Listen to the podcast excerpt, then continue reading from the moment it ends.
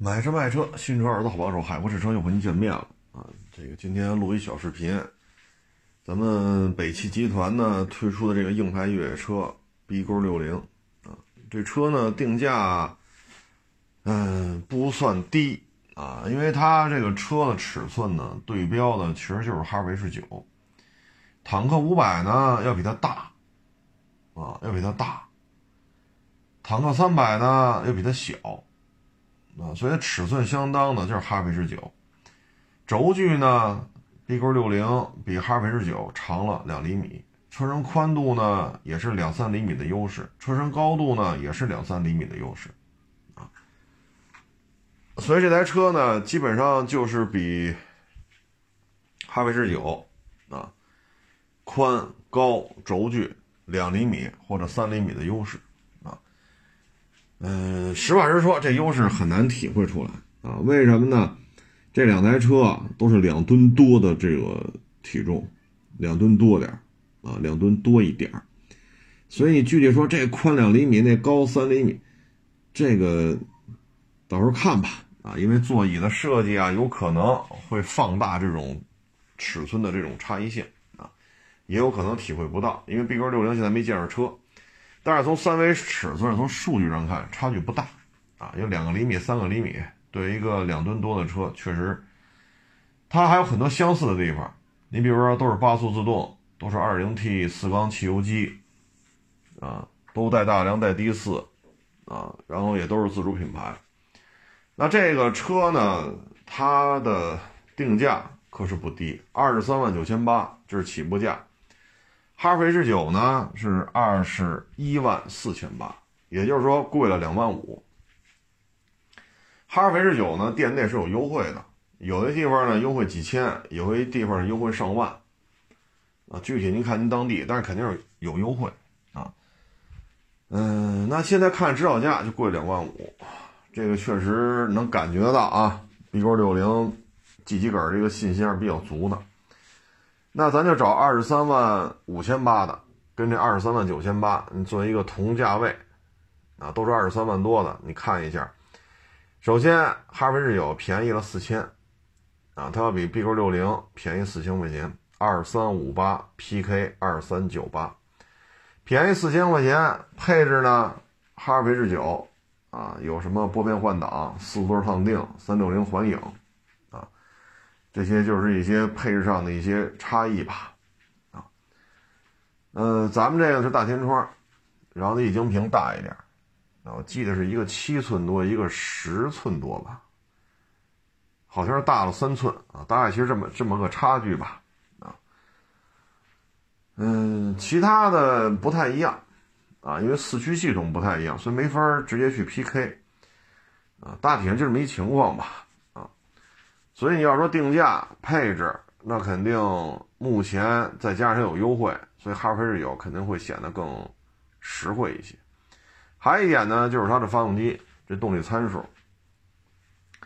这次呢，B 勾六零没有用长城的，改成三菱国产的 2.0T，它的功率、它的扭矩都有了一个明显的提升啊，就是比哈弗 H 九啊，长城自己生产的这个 2.0T。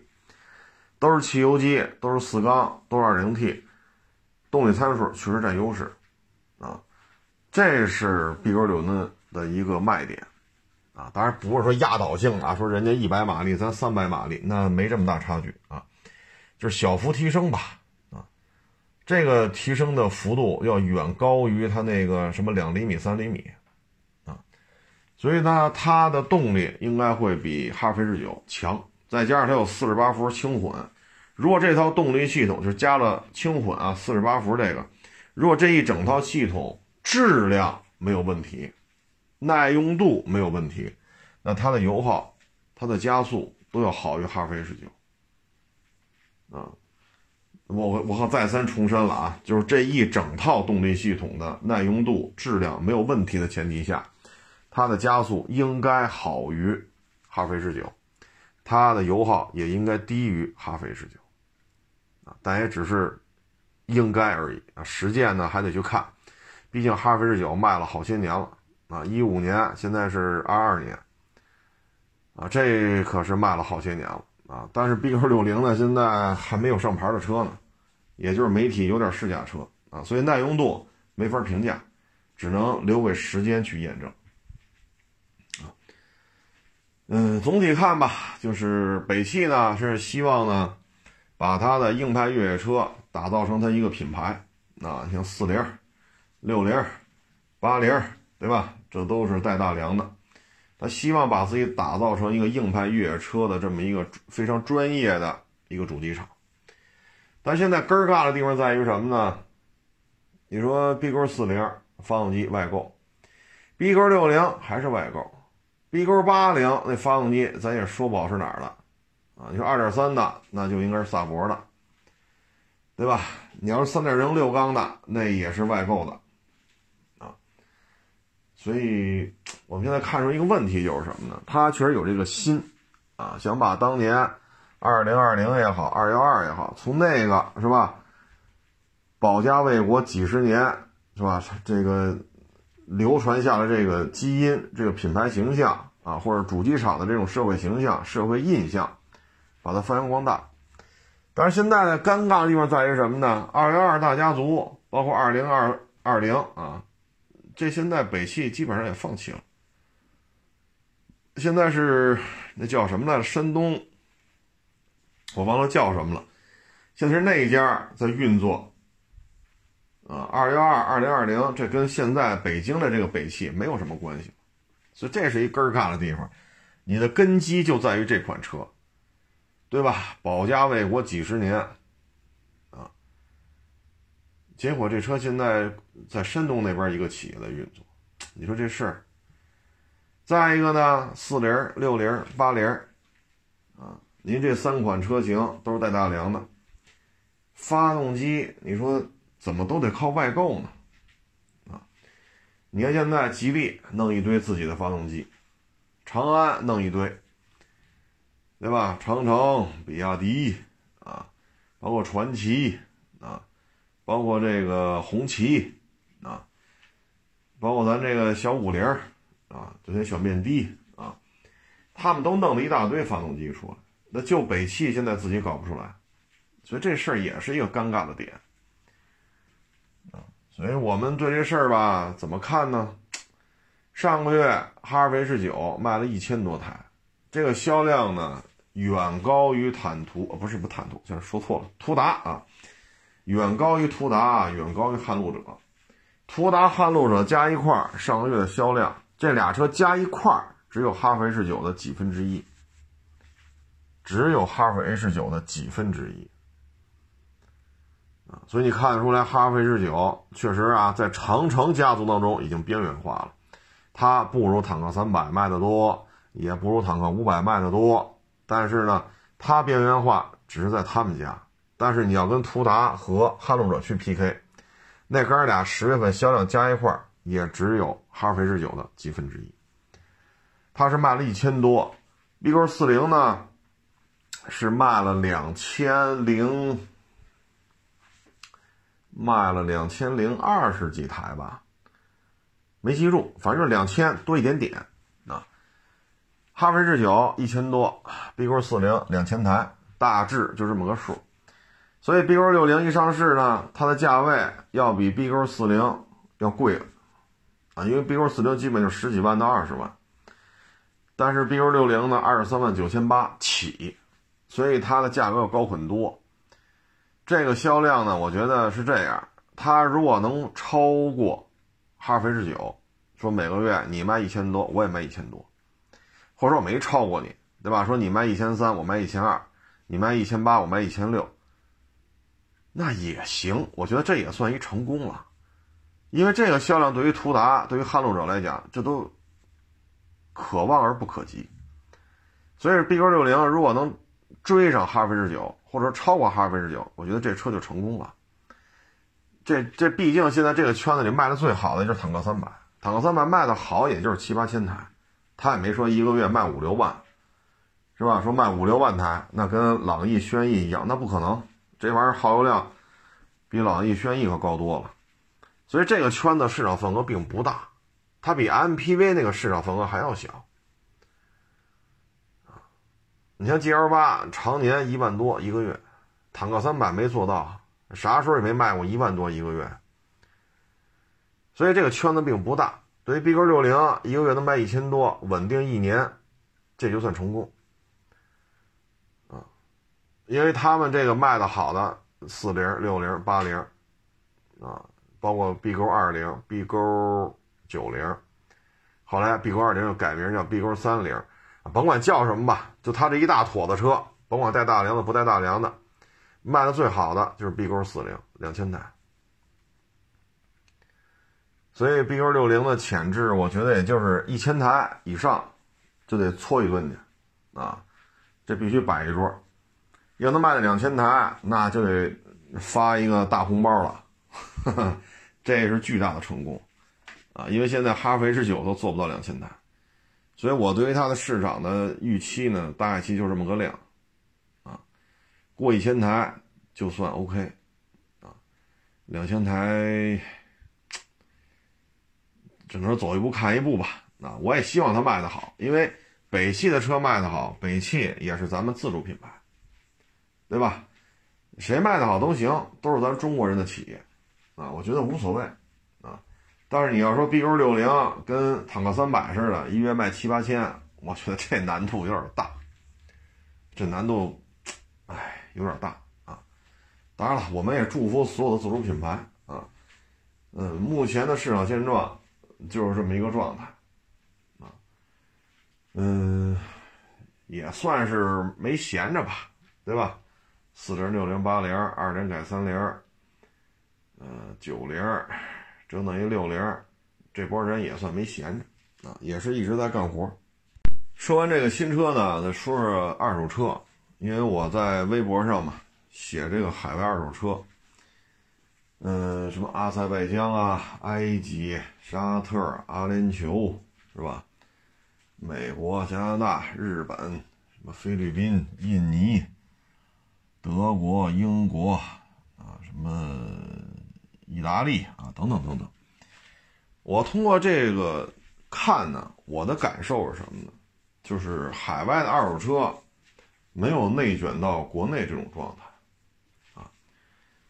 你像我看，你比如说英国啊，我看他那二手车卖车的啊，三张照片，两张照片就完了，也就说到哪年的。多大排量，多少公里，多少钱，就到这儿了，再往下没有。你说急售户啊，补过漆没有啊？啊，您这漏不漏油啊？您这有没有事故啊？啊，泡过水没有啊？那那就没人管了。这还是我看的是英国的，啊，这个，唉，有点意思啊。你像德国也是几张照片而已，啊，它呢可能性能介绍多一些，啊，比如多大马力啊，油耗多少啊，啊，呃，可能也就说这儿能介绍一些，啊，偶尔呢会说一些零百加速什么的，但是不像咱们这边喷过漆没有，喷过的话喷哪儿了，喷几块儿啊，是不是原车玻璃，是不是原车胎？啊，是两条原车胎还是三条原车胎，还是全换了？啊，几把钥匙啊？这交强险到什么时候？它跟咱们不一样，跟跟咱们不一样，他没有写这么多啊。你，我觉得可能啊，如果说你再去看什么沙特、马联酋啊，再去看看什么菲律宾。啊，印尼，你再看那儿的二手车，那介绍的更简单了。啊，有那照片，哎呀，真是我这，我看那照片，我都觉得，咱能把车拍全了吗？我们要求真的不高，啊，真的真的不高啊。所以我觉得，像咱们这边说拍视频、拍照片啊，也就是定妆照，对吧？方方面面。可以说，咱们要比他们那边讲究的多，啊，反正我看完的感受就是，有时候看他们写的东西也是一头雾水，一头雾水。有人看打发动机盖的照片，这发动机通过照片都能看出来油是麻花的，他也不说。啊，包括有那车那外观明显的色差，他一句都不带提的。啊，你是原车漆，你是喷过漆，我说根本就根本就没这概念。啊，没有这概念，就是哪年的，多大排量，多少公里，多少钱，就把这四件事儿，然后跟你说完这四件事儿，来两张照片，还有来一张照片。这不是说车便宜，我那天看。阿联酋还是科威特来着，我也没记住啊，反正就是那边的，是一个奔驰 S，好像是个迈巴赫吧，是一几年的，就一张照片，就一张。哎呦我老天哪！我这就侧后车屁股侧后大概三十度这个角度就一张，这车拍全了啊，这一张照片把这一车拍全了。那你说您这里边啥样啊？没有啊？你说打开门拍一张没有？就这一张。那这车也不便宜啊！奔驰 S 级迈巴赫一几年的，你放哪个国家卖，他也不能说一百 dollar 就卖你了呀，或者一百英镑、一百欧元，不可能，他他不可能这价啊！对不对？一我忘了是一五一六的了，我记不住了啊，一几年的，一六一七啊，记不住了啊，反正就是一几年的啊。你说能，他能便宜吗？啊，人就一张照片，所以能看得出来，海外二手车的这种竞争啊，真的是没有国内这么，真是很激烈啊，得拍段子。啊，得有剧本对吧？然后各种煽情，有各种段子，各种结局啊。然后资本运作，有我去在那儿，我没看出来都。啊，他那还真是应该说二手车发展的一个早期阶段吧。啊，你说咱要卖一奔驰 S，咱能拍一张照片吗？哼，这这拍一张照片，咱没有这么干的吧？你至至少也得拍九张吧，啊，通常还得拍一视频啊，外观内饰、路试、举升机这个那，你看人那儿就没有这个，所以我觉得国内的二手车内卷啊，真的是相当严重，啊，海外尤其是这些地方，那真是完全不是一思路，啊，完全不是一思路，嗯。所以很多像手游啊、手机支付、社交软件啊，嗯，包括一些什么外卖啊等等等等，什么手机端的一些应用啊，所以很多这种用户体验的这些国内啊运作这个，他一旦出去之后，他发现去其他地方都是降维打击。啊，都是降维打击，啊，因为国内的，就刚才我说这些东西，已真是刺刀见红了啊，不是你死就是我活，国内的内卷太邪乎了，但是一旦出去就降维打击，啊，但是出去之后的风险也有，啊，当地的法律法规，包括社会治安，啊，这个你玩不转，你没有几一两年吧，没有一两年你玩不转。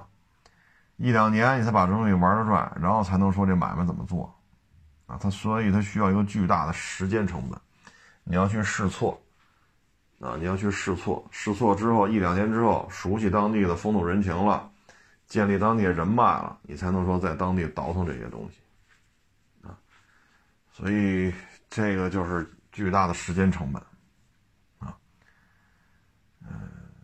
而且一旦发生一些不稳定的现象啊，比如打起来了，这俩国家打起来了，你正好在其中一个国家，或者说政变了啊，你正好在这国家，那叮当五四的国内这派打那个派，那个派打这个派，啊，是教派还是帮派还是怎么怎么着，那这就这就乱了啊，这就乱了。所以这跟国内这些方面也是不一样。那再就是汇率，啊，你挣的钱能不能按照你心仪的这个汇率把它换成人民币带回来，或者说按照你心仪这汇率把它换成美元啊，还是换成你希望的这个货币，这也是一个，也是一个麻烦事儿啊。哎，反正没有轻松的啊，没有轻松的，说出去捡三年垃圾，买大别墅。啊，说纽约捡三年垃圾买大别墅啊，慕尼黑捡两年垃圾买大别墅，啊，说美国开卡车一个月五万 dollar，，那人家当地人怎么不干呢？说开着卡车五万刀了，人当地人都不干，三亿多美国老百姓都是大傻子吗？就等着咱漂洋过海、不远万里去去挣这高薪去啊？所以有些时候。你得想清楚啊，包括二手车也是，他都是，你看，欧洲也有认识干二手车的网友，日本也有认识干二手车的网友，也交流过，都是巨赖啊，因为二手车一车一况，不是说就中国的二手车是这样，欧洲也好，日本也好，他那个二手车也是这种问题，一车一况。然后呢，那些地方的法律法规呢也是非常的发达，啊，所以你在卖二手车的时候，收二手车的时候，它也是很头疼，也是很繁琐啊，这个是事实啊，这个，唉，都有都都有各自的难处啊，但是看这网宣这一块呢，确实可能网宣这个层面跟国内还是有比较大的代差啊。嗯，但是哪儿都不好干，啊，因为也跟这些在海外干二手车的网友也聊过，啊，也都不好干，啊，嗯，啊，说到这个呢，降维打击，大家可以看一下这次珠海航展，合成铝是吧？重型合成铝啊，咱们据说啊也是成功的卖出去了，卖了三个重型合成铝啊，也有说重型合成铝、轻型合成铝都有啊。反正这都是小道消息啊！反正这东西，珠海航展，嘁哩喀嚓一顿白话啊！我们会发现很多问题，我们去谈的时候呢，都快都开始跟咱讲道理了，跟咱耍流氓的少了啊！这就是什么呢？道理得在大炮射程之内啊！所以。珠海航展就就这效果啊，这次感觉也是挺放得开的啊。G 二零有地面静态展示，有天上飞的，各种难度啊，嘁哩喀嚓一通飞，老百姓看挺热闹啊。空军这方面的其他国家的或者其他地区的空军方面的专家看完了，心里就知道打得过打不过。现在我看连零七五这样的军舰都是交钱就可以。啊，八千吨的防空驱逐舰，手枪，啊，机枪、步枪、手榴弹，好家伙，这哪是航展，什么玩意儿都有啊！确实就是一个军火展览。但是呢，你有这么庞大的供应体系，人家可以是吧？都说这次珠海航展抢了双十一电商的风头，这这也是实力的一个展现。所以你看。再去谈一些问题就很好谈，啊，那铁路呢？这也是实力的一个展现。现在你说世界上这些国家修铁路，那小日本的这个声誉就差很多，啊，因为印度那个弄弄砸了，越南这个也弄砸了，沙特那个当时他也去弄，也没弄出来。啊那现在越南找咱们了啊，宽轨就宽轨，按照中国标准来，什么这个南宁啊、昆明，你赶紧修，它不是一条啊。印度那咱暂时没想法，因为这个这关系。然后你看沙特这个先示范下，印尼这个呢试运行，老挝中老铁路呢应该让当地的老挝的 GDP 有时候翻一翻的，有时候能增加百分之五十的。所以泰国呀、柬埔寨呀、啊越南呀，对吧？包括那个中乌吉，啊，是中吉乌是中乌吉了，中亚那铁路修过去之后就连到伊朗了。所以这些呢，就是，嗨，有些事儿呢，我觉得可能只有大国才能办成，啊，太小的国家确实也办不了这些事儿。啊，这次航展展完了，很多问题好像都愿意跟咱客客气气讲道理了，这也是收获啊。啊，说到这个沙特阿联酋啊，现在足球圈呢最火的其实不是。这个世界杯啊，现在最火呢就是咱们某啊，这个原来男足啊国家队的，后来又当教练的啊，被带走了。这个我只能说心太大了啊！我看了一下大概披露出来披露出来的一些消息吧，就是他成立了一个类似于经纪公司吧，啊，说你要进国家队，你得跟这经纪公司去签约。你将来在转会的时候呢，这个经纪公司来给你运作，那基本上呢要抽二十个点，就是保底也要抽二十个点。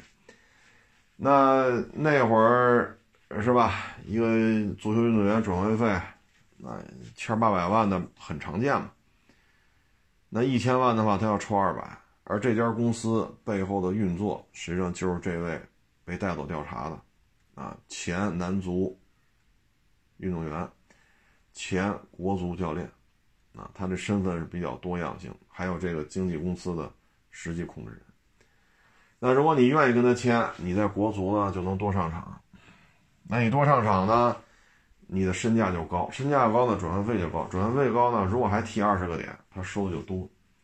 那你不跟他签，那国家队你就去不了，去不了，你身价就下来了，身价下来，转会费就低了，你低了跟他也没关系。我看了看啊，好像是这么一个事儿，这就属于职务利用手中的职务吧？啊，你不是有这权利吗？那现在就开始找他谈这事儿，那接下来可能进去的应该不止他一个人。啊，我最早接触足球应该是八十年代末吧，当时参加区里的中学生的足球联赛。啊那个时候就已经很直观的感受到了足球圈的这种操作，啊，当时我我们是，当时是小组赛吧，另外两支球队他们踢，谁赢我们都晋级，跟着晋级，结果这两支球队就就不踢了，这边十一个队员在他们禁区里边，啊，这个玩玩牌打扑克。那边十一个队员不是一球吗？啊，拿这球在中场那逗猴，等这边逗猴逗累了，把球给对方，然后回到自己本方禁区里接着玩扑克。那边不玩扑克了，跑中场这个中场线、中场圈里边逗猴。我们就在场边上看着，我们就生生被做掉了。这就是我们所经历最早的足球，八十年代的事。那时候还没有什么金钱的概念呢。那会儿运动服叫十佳，我不知道大家有没有印象。十佳那个运动服拉链儿那那个拉链儿那个小扳手上就就印着呢，十佳。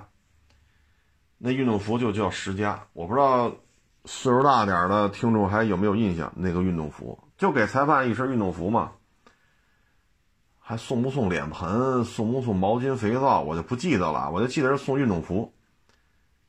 这场裁判。这场裁判就被拿下了，我们就被生生的做掉了。这就是八十年代我所经历的足球。唉，所以你说这个圈子，嗨，这个，呵呵，那你说这个这么乱，但是女足就比这干净的多。你包括排球，包括篮球，对吧？包括这个棒球。是男棒女垒，是是男垒女男棒，好像男棒女垒吧？啊，就这么叫。这些也都是一个球队，很多人，双方有对抗，啊，你像排球拉个网，篮球呢也是场上有对抗。但是这些球队就很少出现这种问题，就男足，啊，你像女足，那论挣钱真是挣的不多，拿了冠军了。这些球员还有很多月薪不到一万的。你说二零二二年就这物价，咱都踢到国家队了，咱也拿了冠军了，咱回来的每个月的收入一万都不到，这真的不高，这真的不高。唉，但是你看人女足相对而言就干净很多，成绩呢确实也要。远好于男足，所以你说钱多了是好事儿？这里边的黑幕啊，真的是太多了啊！前些年抓过啊，什么金哨、陆俊，还有那几个球员是吧？稀里哗啦抓过一批，现在那些人呢也都放出来了。然后呢，这种事情呢还是在延续，我觉得这真的是，唉。这有些事儿咱也不清楚，反正现在国家需要操心的事儿很多啊。这男足真的，嗯，反正国家是要要办这事儿，要不然也不会把他带走，啊，让他接受调查。我现在经常关注的呢，就是老范啊，范大将军，那天跟那儿做原地蹦高嘛，原地蹦高，他那么大岁数，五十多了，原地蹦高蹦到一米四。我说这弹跳力相当可以了，还有孙继海啊，这岁数也不小了，还天天带着一帮小孩踢呢。啊，我觉得这都是好样的，啊，这都是好样的。现在老范是不是还，是不是还在那个崇明岛给，呃，他叫什么来着？啊，徐根宝啊，是不是还给徐老前辈那个足校，在那足校里接着干？这这还真没太注意啊，呃，孙继海是自己弄了一个足球训练的这么一个体校，啊，也是到处挑队员，也天天带着练，啊，这都是愿意为足球付出的，啊，前两天我看还采访了一下那谁彭伟国，啊，彭伟国我印象里是经商挺成功的，好像是在广东开饭店开酒楼吧，经营的挺好的。啊，买卖做的确实不错。他现在好像足球圈里参与的不多，啊，马明宇和魏群现在做什么，这不太清楚，啊，这不太清楚。但是当年呢，也都是比较有才华的运动员。啊，杨晨现在好像是当着教练。唉，一说二十年前的世界杯，当时咱们还瞧不上这个，瞧不上那。个。但是没想到啊，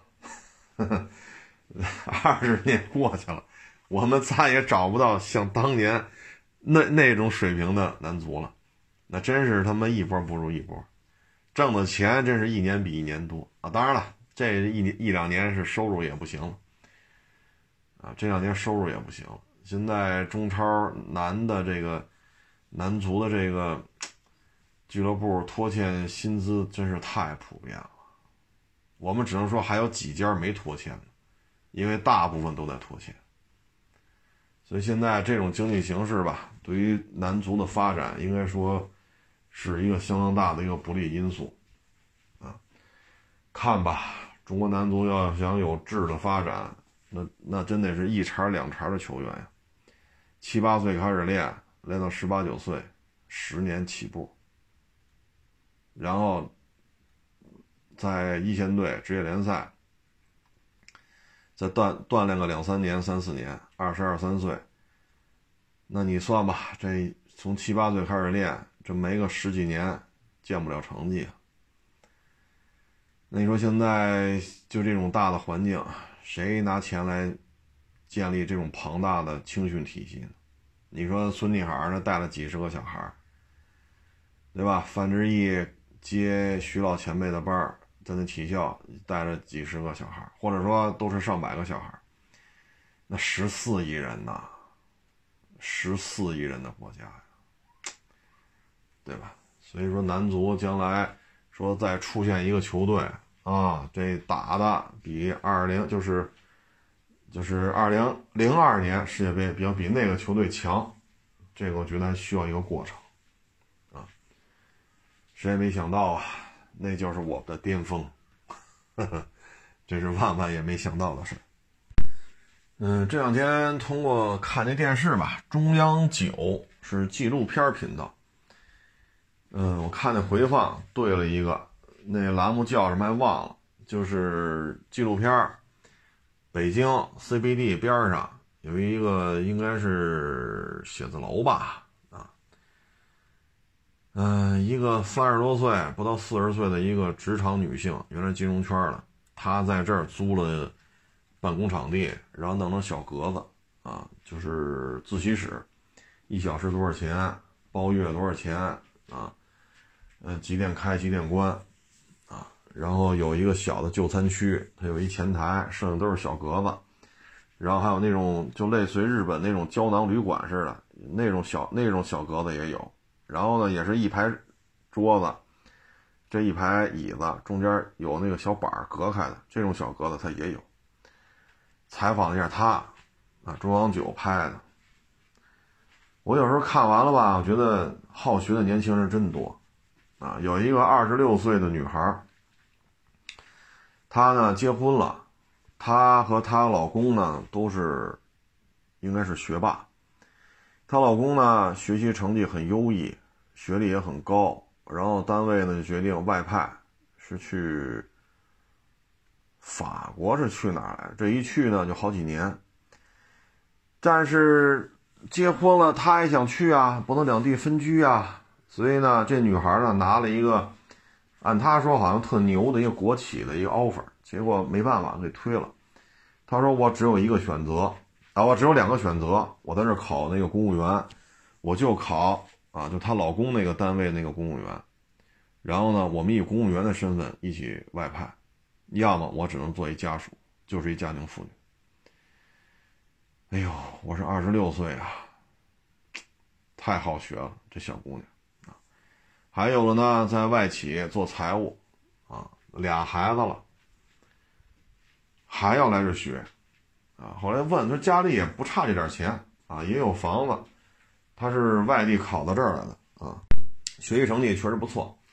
考到北京的大学，来到北京之后又在北京上班，也有房子，还生俩孩子了，家里经济条件也可以，那也要来这自习室，啊，是学上俩小时、仨小时，啊，说是，他说比我小的都当都当上经理了，我比他岁数大，我现在就是一职员，我不甘心就这样，啊，我生了俩孩子，我得把这俩孩子负责，把他照顾好，但是我的职业规划。我也不心甘，所以呢，跟家里人协调好，也是抽俩钟头过来，呃，看那些会计师啊、注册会计师啊啊等等等等。哇家伙，我一看，我真是俩孩子的妈妈了，啊，真是蛮好学的，啊。然后还一个好像是香港的吧，读古汉语还是。还是考古啊，反正是跟这个类似啊，就读这么个博。他呢在香港读的硕，后来参加工作之后吧，好像我没太记清楚，好像是还想再深造一下。但是在香港呢这方面，嗯，教育比较薄弱，后来就来北京读这个博。读这个博呢，写毕业论文，他都写完了，导师说给他换一方向，结果抓瞎了，这论文。精心准备的论文就废了，然后这一毕业呢，他说我那些同学都毕业了，参加工作了。他说你看我这一调整方向，我之前几个月写的论文就废了。调整完，不导师给我调整完方向，我这个，哎呀，还没摸着头绪呢。所以呢，又来这看书。三十了，然后他说你看我为了上学。我在香港硕士毕业参加工作，但是觉得还想再深造一下，还想读到博，然后又辞职来北京，等于没有收入嘛。然后他的父母就说嘛：“这 都快三十了啊，那只能靠家里资助了。”他这没办法，所以呢，他压力也比较大。同学都如期毕业了，就导师呢就把他的论文方向调整，这一调整抓瞎了啊。我看完这个这个片子吧，我的感觉就是什么呢？愿意学习的人很多，啊，有些人呢就这个岁数啊，你说大吗？岁数真的不算大。一开始要去法国那个呢，跟她老公一起，那个是二十六。香港这女孩呢是三十，那俩孩子的那个母亲呢是三十二。三十二那就说嘛，我从我们小县城，啊，我们就是学霸，小县城考到北京来，我们留在北京，啊，我们现在家也安在这儿了，也生俩孩子，其实挺成功的了。但是，我还是希望自己的职业规划能够更上一层楼。所以带俩孩子很辛苦，那也要跟家里协商好。我要去这儿上两个小时的自习，我要考考证书，我要提升我的职场的这种表现。真的是蛮好学的，啊！包括今儿我还跟我们家里孩子说呢，那不是看那《亮剑》吗？《亮剑》，包括后来那个片子叫什么来着？我忘了叫什么，就是就那那主啊，演一日本人。当时中国演员说日本话太别扭，后来导演就现场就问：“这是一个小角色啊，咱有没有说日语说的利索点的？”所有演员都不会，能说的就是“八嘎咪西”什么“花姑娘”，也就也就这几句了。后来呢，喊了几嗓子，这时候那开班车那司机就过来说：“我能说。”导演一看，你行吗？你不开班车的吗？他说我行。你给他写了一篇日语，念这个哇啦哇哇啦哇一念，导演一听，换换衣服，把日本军装穿上，架机器，准备拍。这个人呢就叫杨清文啊，他我看好像是拍了七十多部戏了。你看他原来说是开出租啊，然后觉得。拉外宾不能多挣点吗，所以呢，他老在车里听一些日语的这个磁带、光盘，天天学自学。这样的话呢，接的活呢就以外宾，就就以日本的这些来北京的旅游啊、办公的人为主。人家经常包他车，这不就比你自己街上扫活这不挣得多吗？啊，后来呢，就去剧去这个剧组《亮剑》，啊，也是开包车嘛。这一下，你说当年，你说开出租车，你还天天学日语，用得上吗？哎，用上了。现在杨清文说拍了七十多部戏了，啊，这个收入就比他开出租、开班车高很多。他能走到今天，不是说他中戏毕业，是吧？北影毕业、上戏毕业，啊，军艺毕业，不是，人就是一司机。那为什么用他啊？你说他台词功力好，你说长这模样，穿日本军服，他就像个日本鬼子，这些都对。但是最核心的一点，人家日语张嘴就来，张嘴就来。他还拍过，他拍了七十多个日本鬼子，他还拍过，呃，其他身份的这个戏，不是说都是抗日里边演日本鬼子，他还拍过别的戏。那个我想想啊，是叫什么来着？哎呦，那名字那那部戏的名字叫什么？我还真给忘了。也是演一国民党军官。我一看，哟，这不是《亮剑》里那那老哥吗？演国民党军官啊！他要连这算上，他现在拍的戏也上百部了，那这收入就很可观了啊！那收入就很可观了啊！我跟大家分享这些就是什么呢？现在疫情期间啊，工作节奏全慢下来了。很多时候都在家办公。你像我们这个车市，这上周五那一天就没开。嗯，什么时候开也不知道。因为北京现在确诊病例，什么确诊的、无症状的加一块，反正上千例了，啊，上千例了。什么开我也不知道。所以很多人呢，工作节奏变慢了，变慢了不代表咱就跟家骂大街。你看我刚才说那几个。那几个女士啊，你看二十六的，人家就要考这公务员。她说：“我就两个选择，要么考上这个系统的公务员，就以工作人员的身份跟她老公去法国；要么就是家属。所以我就得二选一，我就得玩了命的学。二十六岁，那个三十岁的读博，已经在香港找着工作了，还要再提高自己的学历，又辞了职跑北京。”哪所大学没说啊？然后读这博士，现在就差博士毕业论文了，三十了还在这学，那是两个孩子的妈妈，三十二。你说容易吗？你再看这杨清文，这老哥，你说开出租，开出租的多了，开网约车的也多了，那人家最后现在。连日本鬼子再演一些其他的古装戏啊，或者演这个，呃，抗战时候的国军啊什么的，人家拍的戏上百部了。咱不多说啊，一部戏您拿十万块钱，上千万的薪资，这比开出租、开班车收入高很多。那为什么人家长年累月的学日语，哇啦哇哇啦哇一说，是这么回事儿所以咱们说就是一普通老百姓。咱要是没有那么高强度的节奏了啊，因为现在疫情嘛啊，那应该是多去学习。说你是干财务的，你是干古汉语的，是吧？你还是学日语啊，还是干什么？你加强学习啊，千万别虚度。这杨晴雯不就是一个很鲜明的案例吗？导演就想找个说日语说的利索，请日本。日本日本籍的演员呢，费用太高，请不起。找中国演员演吧，这日语说的又不利索。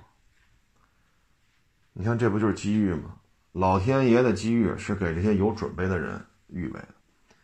那这这这得叫杨老师了啊！拍戏确实拍的挺多，拍的也挺好，深入人心了啊。他演什么鬼子，大家觉得对啊，就是这个劲头子啊。哎。这就是得加强学习，啊，所以呢，就是少跟这骂大街，啊，少跟这抱怨，啊，谁过得比我好，我骂谁，啊，没有用，没有用，啊，说工作节奏没有那么快了，那咱就应该加强学习，是考个证对吧？还是拓展一下自己这个知识知识面啊你你总得加强学习嘛，像那考那个什么注册会计师什么的，那是考一个证书啊。像那二十六岁女孩考公务员，那也是考一个编制，对吧？这三十岁这个香港这位女士，人家考的是学历啊。那杨清文考的是不是考啊？没人考的，没人要求的，人自己学。那到这岁数了，这日语救了他。他现在拍的戏。演日本鬼子都演了七十多部，快八十部了，总共拍戏上百部了。就说一部戏给十万，这上千万的收入了，这比开出租挣得多吧？这比你开一大巴车天天上下班接人家，比这挣得多吧？我们不能现在骂他啊！凭什么就就你去？我他妈也行，你得去看人家开出租、开班车，人家多少年了，自学日语，没人管，没人监督，没人考核。人家有一颗愿意学习的心，所以现在人取得了这些成绩。当然了，穿上日本军服也得像日本人，得像日本鬼子啊，表情啊、神态啊，对吧？您不能好一一镜头一开机，您就开始冒汗了，哆哆嗦嗦，一句话说不出来，那也不行。所以还是得加强学习啊。要想有所为，那你先得学点什么啊，你不能太虚度。你不能虚度年华，啊！你看疫情这两三年，咱就玩游戏，啊，咱就砍大山、吹牛去，或者骂大街去。那这两三年你这么耗，他也是两三年。那人家两三年，人是考什么会计师啊，啊，消防工程师啊，什么工什么工程预算呀，啊，什么监理证啊，人家人该考人考啊。人考下来了，就多一个机会啊！我这么说没毛病吧？包括还有考那个什么金融的，那叫什么 CF，嗨，我也没记住，C CFC 还是 CFA 呀？什么玩意儿？考那金融的什么什么证券分析师还是叫什么来？然后就问那女孩说：“你这个为什么考这个呀？”她说：“我也不是干这个，搞宣传的。”然后现在到这大的金融公司，我是搞宣传的，我觉得我在这个体系里我是可有可无的，我得明白金融这业务本质是什么，啊，所以他就从宣传网宣，转成这种什么 CF 什么什么什么一个证好像是什么证券分析师啊，还是什么玩意儿来的啊？他说吃力吗？确实吃力，因为不是干这个，但是呢，为了今后的发展，我必须吃这份苦，就在这考，就在这学。你看这几个女孩，人家也没天天说酒吧、迪厅是吧？这个那那这，人真的是实打实的在给自己。自己今后的人生旅途吧，是吧？想走得更辉煌一些，真是在付出。这都是一个一个，这都是好女孩，非常好啊！人家没虚度，说说像原来说的是吧？说那个远洋国际啊，泛海国际啊，说错，说泛海国际有没有一居室啊？我租也租个一居室。然后我把自己弄成花花枝招展的电梯啊、花园啊、会所，天天溜达去。我我能不能跟一个富豪的孩子好上？人家可没这想法。泛海国际有没有一居室？这问题咱摘一边啊，因为泛海国际我看那楼盘没有没我没看到啊，保不齐真有啊。你看人家，我刚才看这些女孩，我觉得都是好样都是好姑娘。希望通过自己的勤奋付出努力，通过这些考证，来让自己的职业生涯更加的辉煌。不论是没结婚的，结了婚的，啊，是二十六的，是二十八的，三十三十二，这几个我觉得都挺好。这种精神值得我们学习。啊，人家不是泛海国际说，租个一居室。啊，怎么怎么着？人家可不是这个，包括这个杨晴雯啊，这个杨老师，你说演日本鬼子，演七八十回了，再加上别的戏，人家拍的戏上百部了，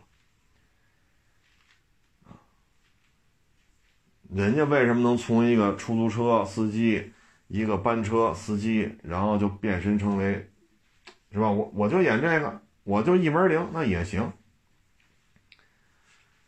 对吧？说说十万块钱的薪资，我演一百部戏，那也上千万的收入了。你这养活老婆孩子，这肯定没问题了，对吧？你以他这收入，给家里老人拿点肉，买条鱼，是吧？如果老人喜欢喝酒，来瓶茅台，人家完全消费得起啊，对吧？说媳妇儿喜欢什么，给媳妇儿买一个；孩子喜欢什么，给孩子买一个。人现在有这经济条件了。对吧？一部戏十万块钱，这我说的可不高吧？他有些戏，几十集的连续剧，人可能出镜能演二十集，才被八路给杀了。那这二十集那就不止十万了。但是人家之前也付出了呀，人家也不是天天在那吹牛逼骂大街，对吧？说还不上房贷了骂一顿，降薪了骂一顿，失业了骂一顿，开饭馆失败了又骂一顿，没有用。骂大街解决问题，这都甭上学了，清华北大关了吧，咱都骂大街就得了，对吧？所以就跟各位分享一下了。咱如果还年轻，那我这记东西就费劲了啊！我这脑子现在就明显觉着记东西就费劲了。您要是还年轻，对吧？像刚才说这几位这岁数，二十来岁、三十出头，您觉得您还年轻？现在疫情期间节奏都放慢了，那能不能自己给自己？自己给自己投资，这没错吧？